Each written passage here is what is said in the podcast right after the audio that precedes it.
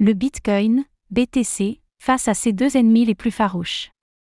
À mesure que passent les sessions de marché, le débat sur la future action monétaire de la Réserve fédérale, Fed, s'enrichit de nouveaux agrégats de conjoncture économique renforce le scénario d'un dernier relèvement du taux des Fed Funds. Pour le Bitcoin, il s'agit de résister vent debout à la remontée de deux de ses plus farouches ennemis, le dollar US et les taux d'intérêt haussiers.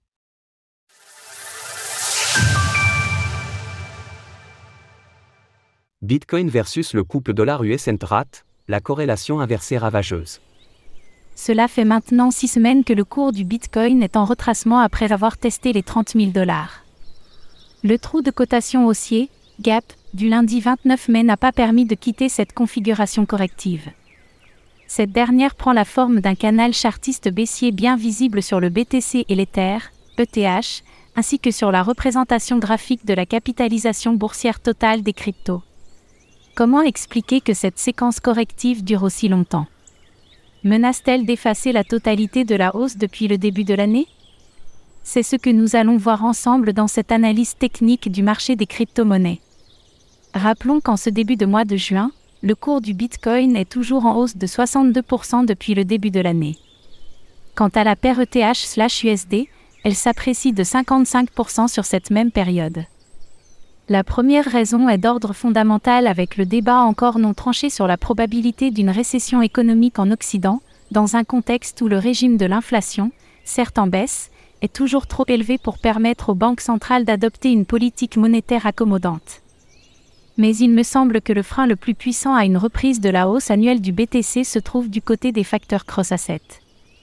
Le marché d'échange et le marché du crédit, obligations/taux d'intérêt, sont les deux plus importants marchés du monde en termes de volume d'échanges quotidiens et de montants sous gestion.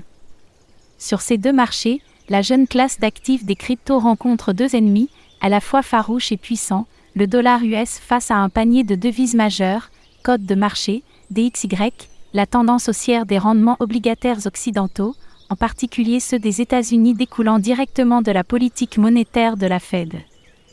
Le point de départ du bear market à l'automne 2021 avait été déclenché par le renversement aussi simultané des taux d'intérêt et du dollar américain, et actuellement ce sont ces mêmes mouvements haussiers qui génèrent le retracement du BTC sous les 30 000 dollars. La Fed va-t-elle, oui ou non, monter ses taux une dernière fois en juin ou en juillet? Alors le cours du Bitcoin menace-t-il de retracer davantage et de briser le support majeur des 25 000 dollars? Seuls les membres du comité de politique monétaire de la Fed connaissent la réponse car leurs décisions lors des réunions du 14 juin et du 26 juillet vont forger les mouvements de marché. Le taux directeur de la Fed est actuellement de 5,25% et la probabilité que ce dernier monte à 5,50% cet été est de 55%, contre moins de 10% au début du mois de mai. Pour permettre au BTC de reprendre sa marche en avant, il est nécessaire que la Fed précise rapidement avoir atteint son taux terminal, car si le doute subsiste alors le marché crypto aura du mal à trouver un catalyseur à la reprise de la hausse.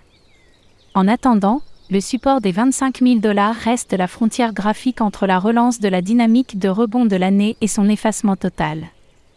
Retrouvez toutes les actualités crypto sur le site cryptost.fr.